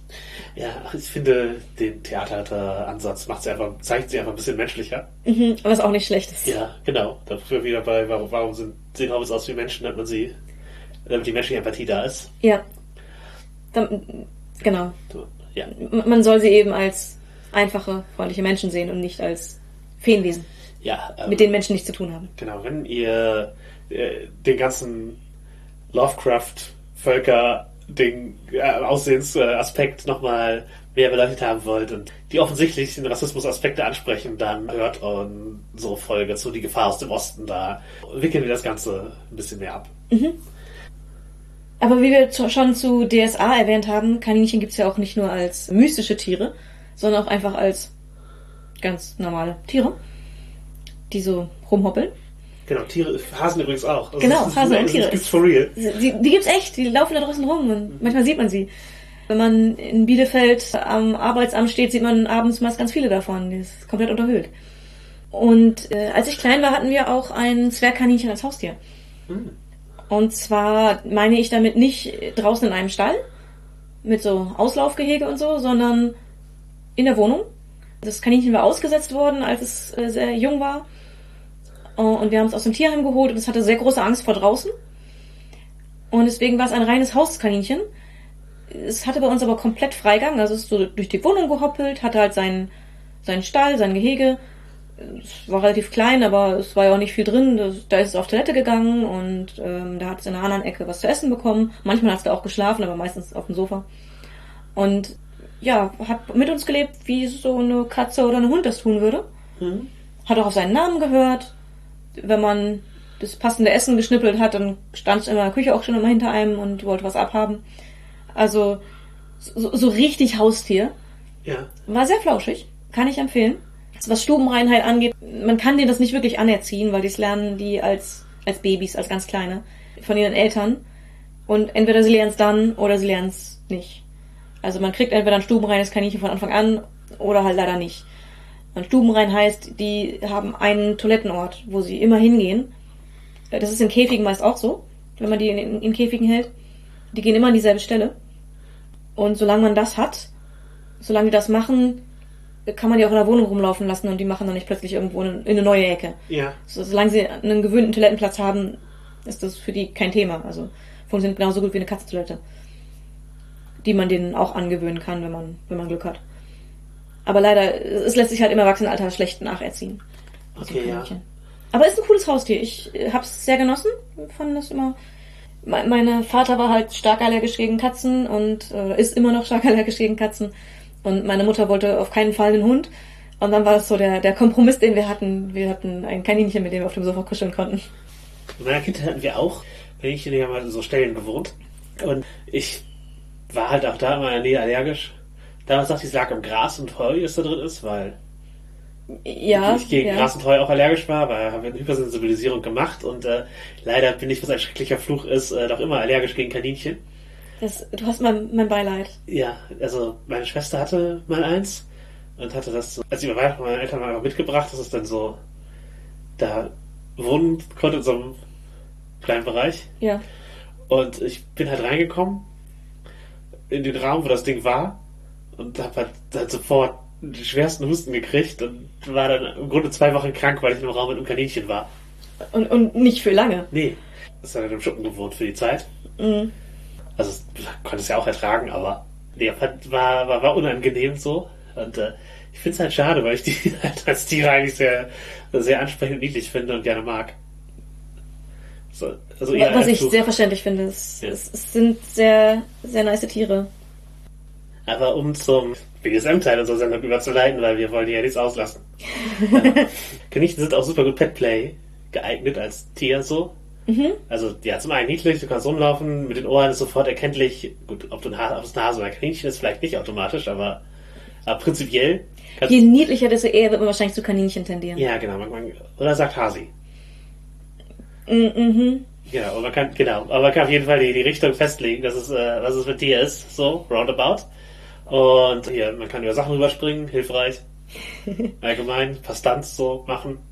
Äh, Unruhig mit dem Fuß klopfen kann auch sehr beruhigend sein. äh, ja, auf jeden Fall. Und äh, klopfen, um Aufmerksamkeit zu erzeugen, ist äh, auf jeden Fall sehr, sehr hilfreich. Äh, also man kann sehr gut Bratty, glaube ich, auch Kaninchen darstellen, indem man zum Beispiel ja, mit dem Fuß klopft oder Sachen reinbeißt, weil also Kaninchen markieren, dass ihnen Sachen gehören, indem sie sie an Anknabbern. knabbern, weil die haben halt Drüsen im Mund, wo, was dann riecht, dann danach nach ihnen riecht. Aber ja, du kannst halt einfach Sachen wie Tops oder Gegenstände einfach in den Mund nehmen und zu sagen, es ist deins. Es ist wie, wie einfach dran lecken, um, um äh, Ja, einfach, genau, einfach mal so meins. ja. Manche machen das mit Kuchen, andere mit Leuten. Funktioniert in beiden Fällen. Genau, bei, beides auf jeden Fall. Also bei Leuten hat immer noch die Person was mitzureden, aber es, man kann es erstmal als Move machen. Genau, Sachen annagen. Nee, also auf jeden Fall eine, es gibt auch, auch Play äh, Spielanreize, die man mit Kaninchen haben kann. Es muss nicht immer Hunde sein, Katzen. Ich weiß, es gibt ja so viele verschiedene. Ja, also ich glaube, jedes Tier, das man irgendwie sich vorstellen kann, mit das man mit dem bonden kann, da kann man auch sich reindenken. Ja, und ich, bei Pet Play ist halt, man, man baut sich im Kopf ein Idealtier und schafft, glaube ich, einen- also man, man schafft sich einen einfach einen spielerischen Zugang dazu und spielt dieses Idealtier und nicht, also es ist nicht notwendig jetzt, Dass es exakt das Tier so gibt. genau, das, das Verhalten exakt so ist, wie das Wie in der Natur wäre. Ja. Äh, Das Praktische für Kaninchen Pet Play ist natürlich auch, dass es eine einfache Variante von diesen Hasenohren in jedem Karnevals, Halloween, Laden und Verkaufsecke in jedem Supermarkt im Zweifel gibt. Ja. Ist es bei Katzen nicht ähnlich? Bei Katzen ist es ähnlich, ja. Bei Hunden wird es schon schwieriger. Ja, das sind immer diese, diese Hoods, die. Ja, und die sind teuer und, und schwer zu kriegen. Also Katze und, und Kaninchen ist halt wirklich äh, Budget-Tier, was Ja, das ja. angeht. Ich bin mir ziemlich sicher, ich besitze Kaninchenohren und ich glaube, die haben mich 2 Euro oder sowas gekostet. Dieses Pet Play ist halt eher jetzt auf Niedlichkeit und sowas ausge, ausgelegt. Also, Mhm. Wenig, wenig sexy. ja, genau, das ist die ganze, ich weiß nicht, so, so Kaninchen Watership Down Rudel-Dynamiken spielen. Weiß ich nicht. Ja, Es ist vorstellbar, aber ich glaube, was uns bekannt ist, ist mehr das Niedlichkeit und Genau. ein bisschen frech. genau, das wäre kein Genre, was mich jetzt anspricht auch. Wo ich mich jetzt gedanklich mit beschäftigen will, was da, was, was da noch möglich ist, aber äh, es gibt halt eben auch durchaus so sexy Kaninchen Bunny Girl Looks, also auf Playboy Bunny bezogen. Der ist ja auch irgendwie existent einfach. Er hängt, hängt in der Kultur rum, dieser Look. Ja, und auch sehr omnipräsent. Also selbst wenn man es nicht ständig sieht, ist es bekannt. Ist, ja, ist ein Man kennt das Logo, man kennt die, die Optik. Genau, es ist ein Bild. Das, ja, das, das und ich glaube, das Bunny Girl Ding auch fast, also ist nicht notwendiger, auch wenn es vom Logo inspiriert ist, Mhm. ist halt nicht notwendigerweise, also man sieht nicht das Logo, wenn man das Bunny Girl sieht, sondern man sieht ein, das ist halt ein Bunny Girl und das hat mit Playboy irgendwas zu tun. Mhm. Ursprünglich übrigens waren das die Angestellten in Playboy Clubs, also Restaurants. Ja, die hatten eine, eine Uniform, die dem, dem Logo grob entsprach. Halt Ja. mit den Hasenöhrchen und den, diesen schwarzen Bodies Genau, und dem äh, hier Kragen und den, und der Fliege. genau. Ja, also Mhm. Und den Puschel, nicht vergessen. Ja, Puschel ist sehr, sehr wichtig dafür. Das ist auf Ja. jeden Fall ein, ein Look dafür. Aber deswegen kriegt man wahrscheinlich auch vergleichsweise einfach Bodies, die so Puschel haben, wenn man das möchte. Ja, gibt es auch in jedem Kostümhandel. Genau. Und das ja, hängt irgendwie so in der Welt. Und diese, diese Clubs sind halt auch gar nicht mehr groß verbreitet. Es gibt ein paar einzelne, aber das, die große Zeit war in den 60er bis 80er Jahren. Und vor allem in Amerika. Genau. In in Deutschland gab es in der Zeit überhaupt keinen. Mhm. Soweit wir wissen, es gab einen. 2012 wurde versucht, einer in Deutschland aufzumachen. Ja, Der hat sich so ein Jahr lang gehalten und ist dann wieder eingestampft worden von den klopfenden Füßen. Ich, ich glaube, diese Art von, von Nachtclub, Herrenclub ist auch nicht, nicht mehr zeitgemäß eigentlich. Vielleicht ein bisschen überholt, ja. Also ironisch vielleicht, aber es, Ja. ja. Es, was trotzdem ein Bild, das hängen geblieben ist. Ja. Also irgendwie in Japan sieht man es ständig in irgendwelchen Anime, Manga, Adaptionen, dass Leute plötzlich ein Hasenkostüm tragen. Also ein Bunny Girl Kostüm. Ja, genau, kein Hasenkostüm, sondern so ein, so ein Playboy Bunny Bunny Girl Kostüm. Genau. Es, es, kommt, es passiert einfach und äh, ja, es, es taucht halt auch sonst äh, öfter mal einfach kulturell auf, so. Mhm. Auch unabhängig vom Brand, Vom Playboy, Playboy Brand. ja, und vor allen Dingen auch unabhängig von diesem Restaurantkontext. Also Mhm. Ja, Clubkontext. der, der hat sich ja sowieso komplett gelöst. Also mir war bis vor kurzem überhaupt nicht klar, dass es diese Restaurants überhaupt gab. Hier gab es die auch nicht. Ja. Ich, ich dachte halt, das sind Outfits, die irgendwie zu dem zu dem Brand gehören, die einfach nur so für die Coverbilder da sind oder so. Ich, mir war nicht klar, dass das eine Arbeitsuniform ist für Restaurants. Ja, es ist halt wie so ein, ist, ja, es ist halt eben, ja, ein Nachtclub so auch. Mhm. Und das war schon, ja, also ich glaube, für viele keine angenehme Arbeitsumgebung. Also die, ja, Claudia Steinem hat äh, da einen Bericht drüber geschrieben, also praktisch Undercover-Journalismus, in dem sie den Arbeitsalltag von so Bunnies beschreibt, mit, also von da, äh, damals, als das aktuell war, wo halt sowas wie tägliches Weight-In und man darf kein, muss sein Gewicht halten, man darf nicht mehr als einen Pfund verlieren oder zunehmen ohne äh, gute Begründung so. Also das klingt schon echt unangenehm. Ja, und dann halt ja Ausbildung und es, dazu, dass man irgendwie diese ganzen Moves und so kann.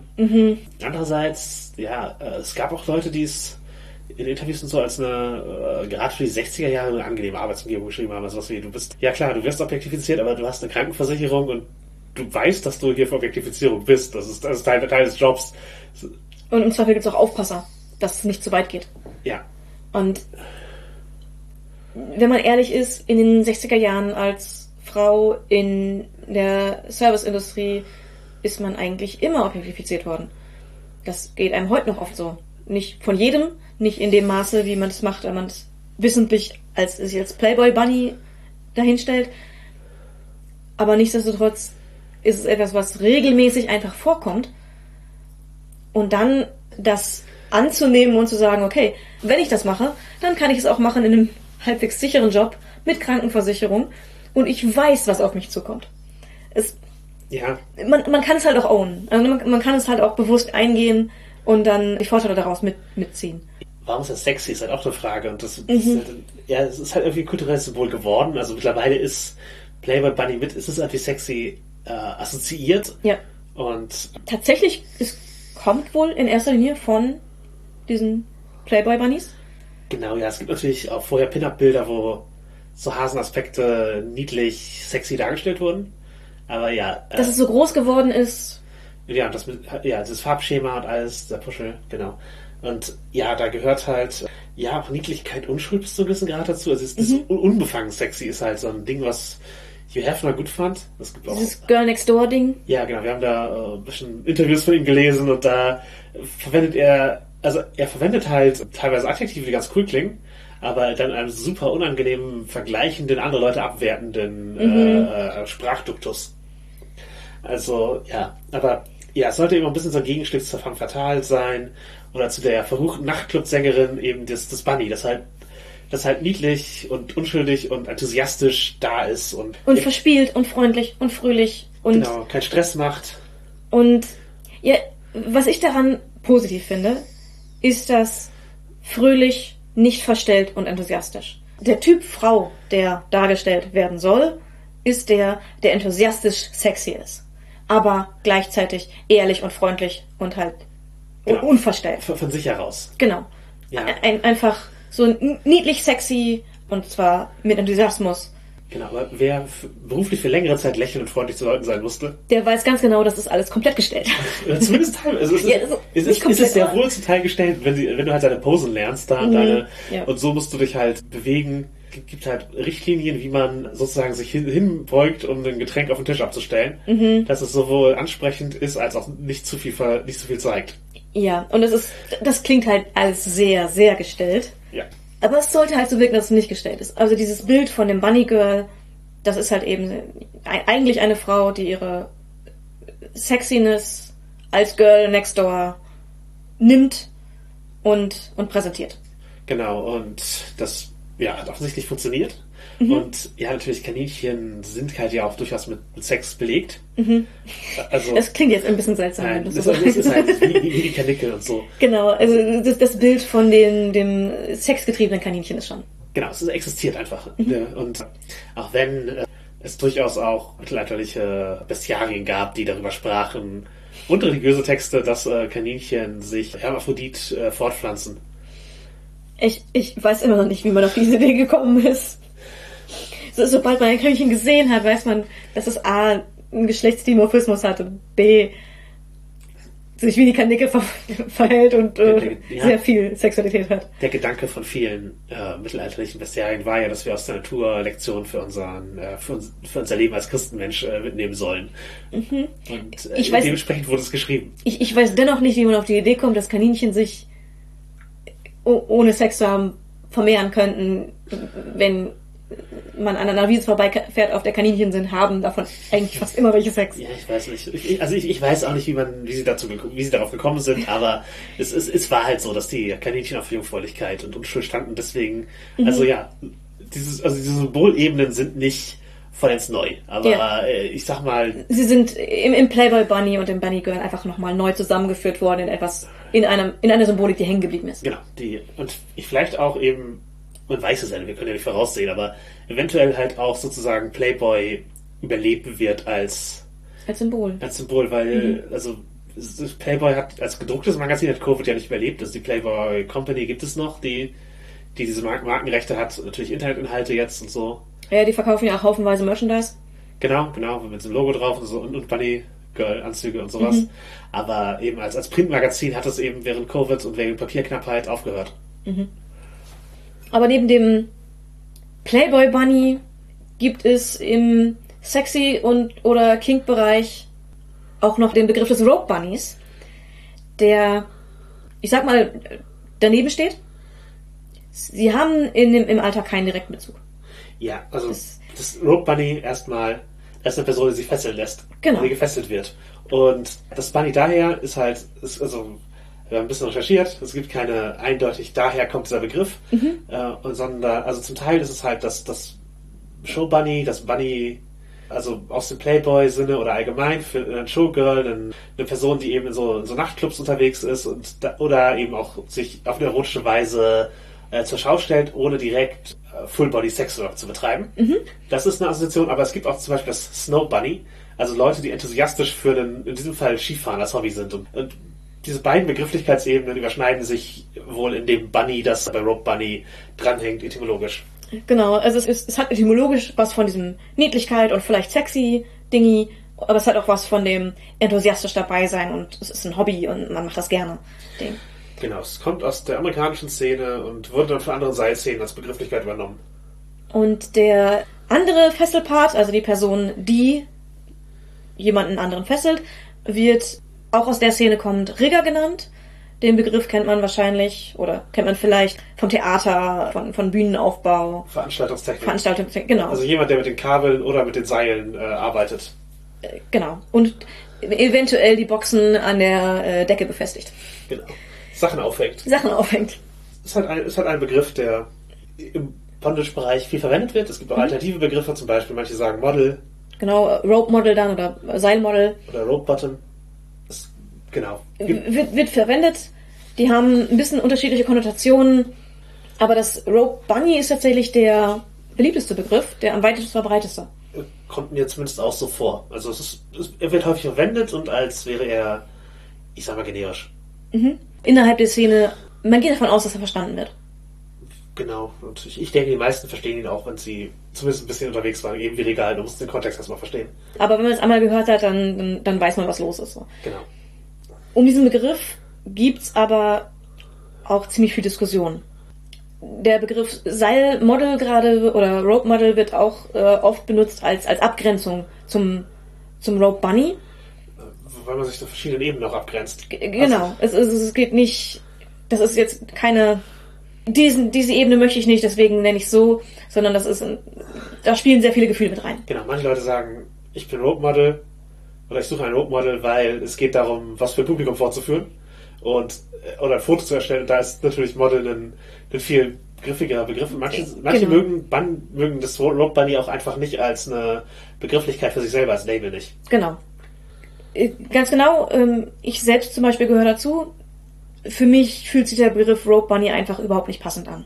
Ich bin gerne im Seil. Fachsprache hier. Ähm, also ich, ich bin nicht ungerne gefesselt. Aber mit dem Begriff Rope Bunny kann ich einfach nichts anfangen und es fühlt sich für mich falsch an, von der Begrifflichkeit für mich. Und dann ist die Frage, was spricht eigentlich dagegen? In der Szene wird es allgemein als sehr universeller Begriff verwendet. Aber gleichzeitig würde ich sagen, es fühlt sich weniger neutral, äh, neutral an als der Begriff Rigger. Weil Rigger ist halt einfach jemand, der, derjenige, der mit Seilen hantiert. Rigger ist halt super technisch und etymologisch klar auf einen technischen Beruf bezogen. Ge genau. Und, und Rope Bunny deutlich weniger. Es kann verniedlichend gesehen werden. Es muss es nicht. Aber, es, es, Bunny es, klingt schon niedlich. So. aber es klingt schon irgendwie niedlich.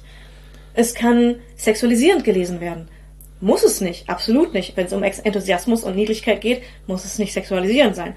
Aber da es eben etymologisch auch auf Playboy Bunny zurückgeht, zum Teil, kann es halt auch sexualisierend gelesen werden. Genau, das kann auf jeden Fall mitschwingen und äh, auch da, deswegen kann die erste, also der, die erste Assoziation auch weiblich sein oder das nochmal betonen. Also ist ja sowieso oft eine ja, irrige Annahme, dass Bottoms eher weiblich sind so. Und dass man sich als erstes, wenn man die äh, Bottom-Person sich vorstellt, eine Frau vorstellt und den Top einen Mann. Und das ist halt etwas, was eventuell durch den Begriff, der so für weibliche Personen belegt ist, Da, das ist halt vielleicht manchmal ein bisschen, bisschen unterwürfig wird. Und, und weiblich. Und alles in eins. Ja, dass einfach diese Assoziation mitschwingt, doch wenn Mhm. nicht bewusst.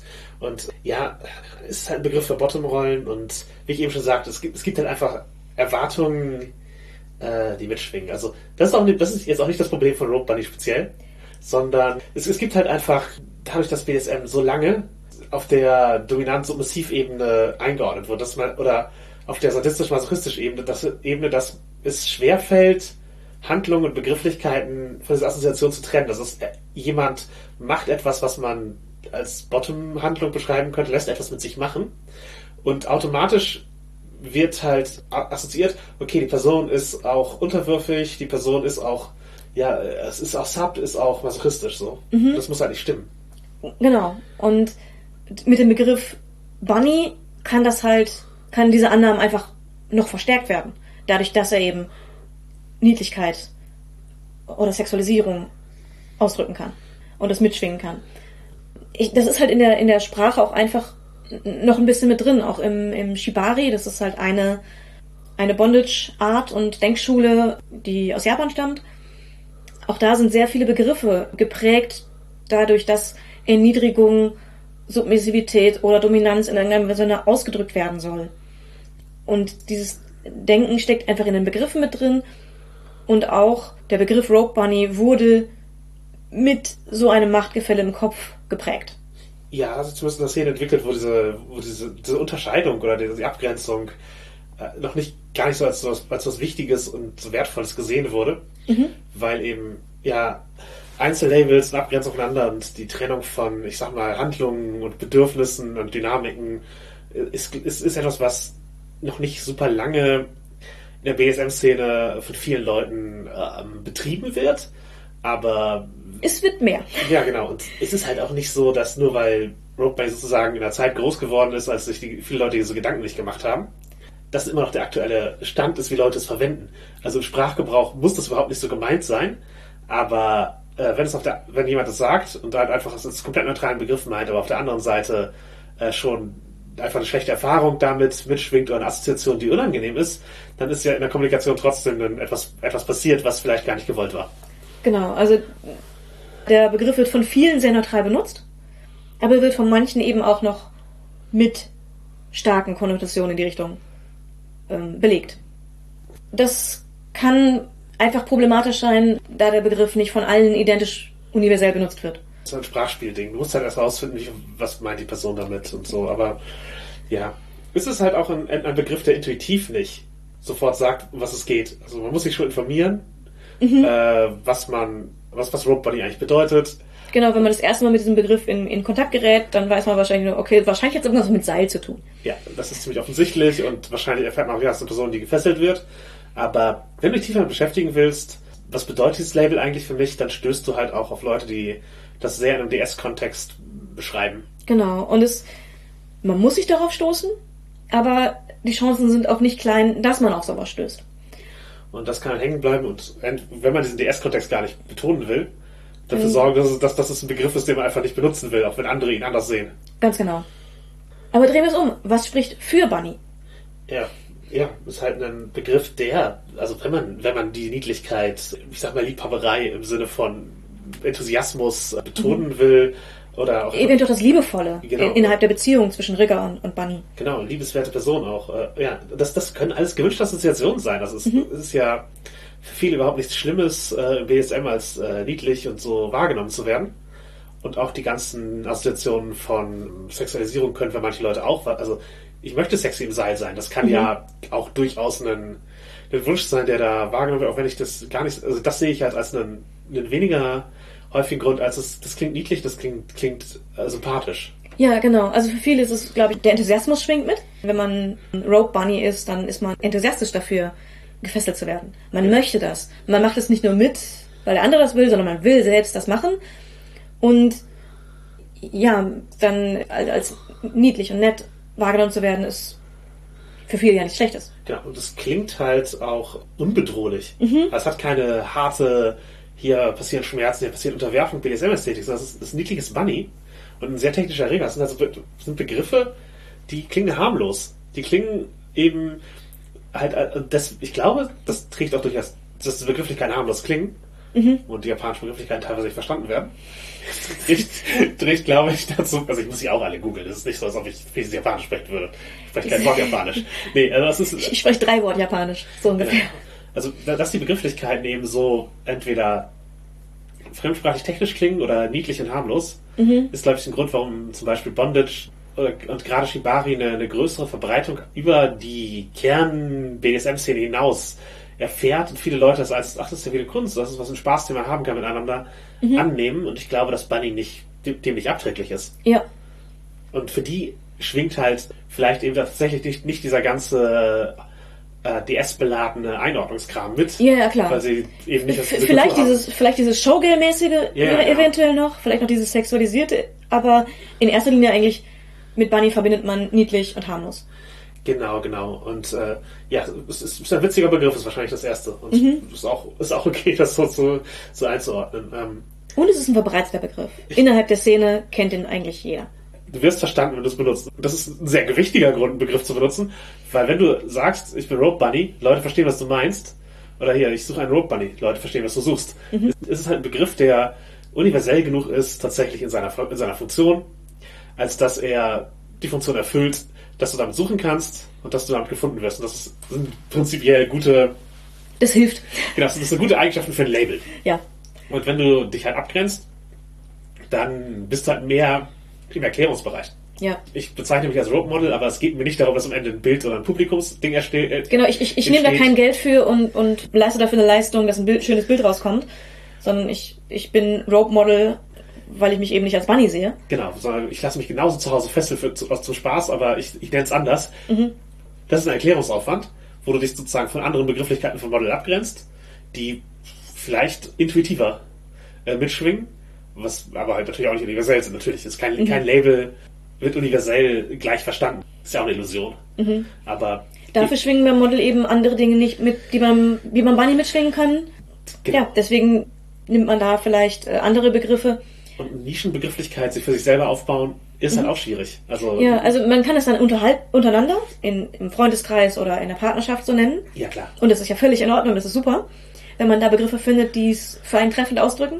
Ja. Aber es ist dann halt schwieriger mit Communities, in denen man nicht jeden kennt und die eigenen Begrifflichkeiten nicht so kennen, äh, zu kommunizieren. Ja, genau. Und ja, es ist aber genauso okay, auch ein Label, auch selbst wenn, also die Verwendung von, von Bunny, keine von uns sieht das als ein Red Flag, dass die Person ist, die macht da irgendwas Schlimmes, oder? Nein, nein, nein, gar nicht. Das ist auch kein problematischer Begriff auf, dem, auf der Ebene, wie zum Beispiel Sklave das wäre.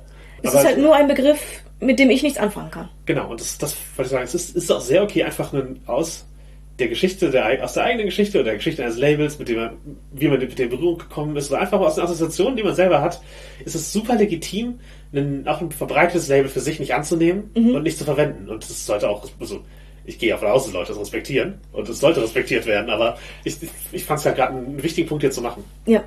Aber ja, was, was machen Leute, die gefesselt werden eigentlich? also außer, außer sich über Begrifflichkeiten streiten. Nichts anderes. Nein. Die, also, Fesselungen sind halt immer kollaborativ. Ja, Man- man, man- man, Ikea-Hai fesselt. Genau. Auch dann, aber der Hai ist nicht so aktiv. Nein, nein, ist, es ist, es ist, sobald, sobald zwei Menschen dabei sind, ist es ein Kollaborat oder, oder mehr. Es ist eine kollaborative. Genau. Man, man schafft ein gemeinsames Erlebnis und man tut das auch gem aktiv gemeinsam.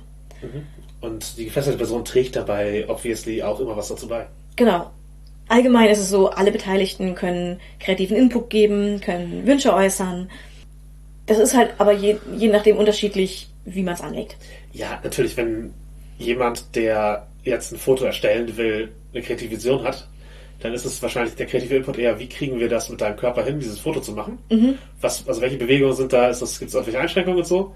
Und nicht halt, was wollen wir eigentlich machen? Denn Worauf hast du denn Bock? Genau. Model. Aber oder gibt- Bunny. Genau, das, das gibt es immer eben auch genauso. Ja. Es gibt auch Rope-Fights, wo Leute einfach irgendwie sich wehren, dagegen gefesselt zu werden. Das ist halt genauso ein, ein, ein kreativer Input sozusagen. Äh, Ja, ja, sich zu wehren ist auf jeden Fall ein, ein, äh, ein kreativer Input. Man kann auch auf, auf Augenhöhe fesseln. Ja. Man kann mit Machtgefälle fesseln. Das ist in alle Richtungen. Genau, theoretisch Machtgefälle in beide Richtungen. Du kannst Leute als Service fesseln oder äh, eben, ja.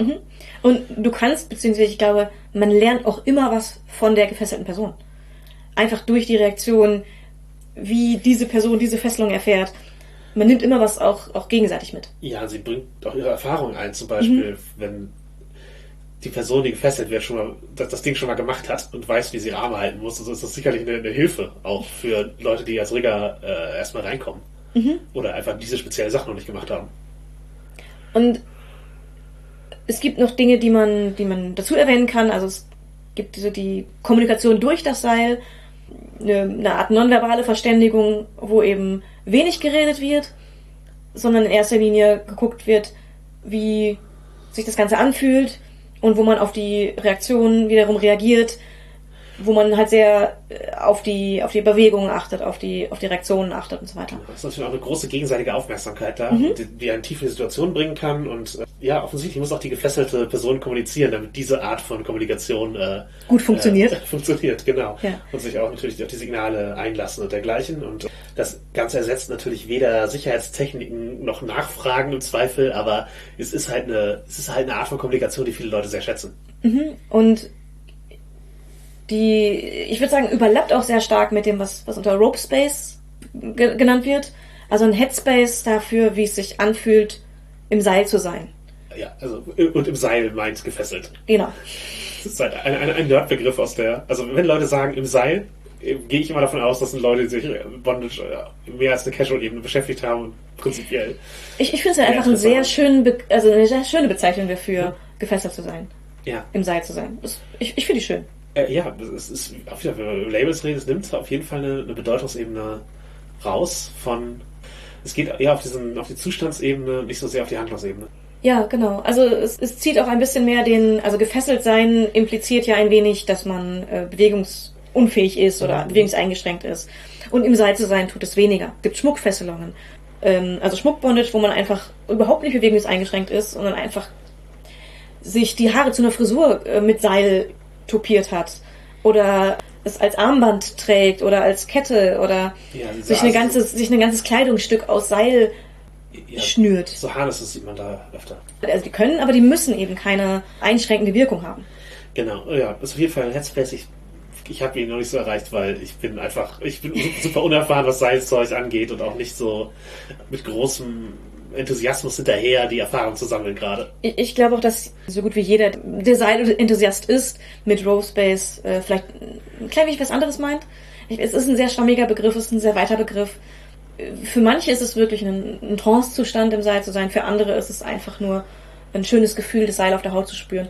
Gibt es eine ganz, ganz breite Und deswegen Rope Space ist so der Überbegriff für diese, ähm, ja, für das schöne Gefühl, gefesselt zu sein. Ja, ich finde übrigens auch hier Rope Marks, wenn, wenn es um Spuren geht, mit am ästhetischsten.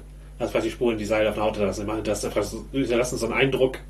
Ja, so, so ein eine Abdruck Weile- vom Seil einfach. Genau, der, der eine Weile bleibt, bis, äh, ja. Je, je nachdem, wie eng, wie, wie eng und lang man fesselt, bleibt das unterschiedlich lang und Ja, genau. stark. Ja.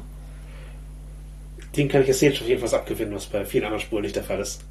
Ich kann vielen Spuren ästhetisch was abgewinnen, aber, auch Rope äh, mag's. Ja. genau. Wenn ihr uns was abgewinnen konntet, dann teilt uns das gerne mit, etwa mit einer E-Mail an nerdistehobby.gmail.com oder einer Nachricht oder einem Post auf unseren sozialen Medien. Ihr findet uns da auf Facebook, Twitter und FetLife als Nerds der Hobby. Genauso sind 5-Sterne-Rezensionen, Abos, Hochdaumen und all dergleichen, was euer Podcast-Aggregator eben anbietet. Und natürlich besonders bei Apple Podcasts Rezensionen eine gute Art auszudrücken, dass wir euch gefallen haben und dafür zu sorgen, dass unser Podcast mehr gefunden wird. Also selbst wenn ihr den Podcast-Aggregator wenig verwendet, ein Abo darauf sorgt dafür, dass wir in den Charts nach oben steigen, mehr Leute uns sehen und mehr Leute uns hören. Und äh, das wird uns freuen. Einfach so, als weil wir gerne gehört werden wollen. Und wir geben natürlich wie immer Shoutouts und Shoutouts sind ein gutes Mittel, um Podcasts äh, oder allgemein Sachen bekannter zu machen. Heute würde ich keinem Podcast einen Shoutout geben, sondern einem, äh, einem Laden, äh, sozusagen dem und unsere, unserem lokalen Laden als Internet, nämlich der, dem Sphärenmeister, der uns auch immer äh, teilt. Also Grüße an Roland. Lieben Gruß auch von mir. Genau. Und äh, ja, da bekommt man ganz viel fürs Rollenspiel.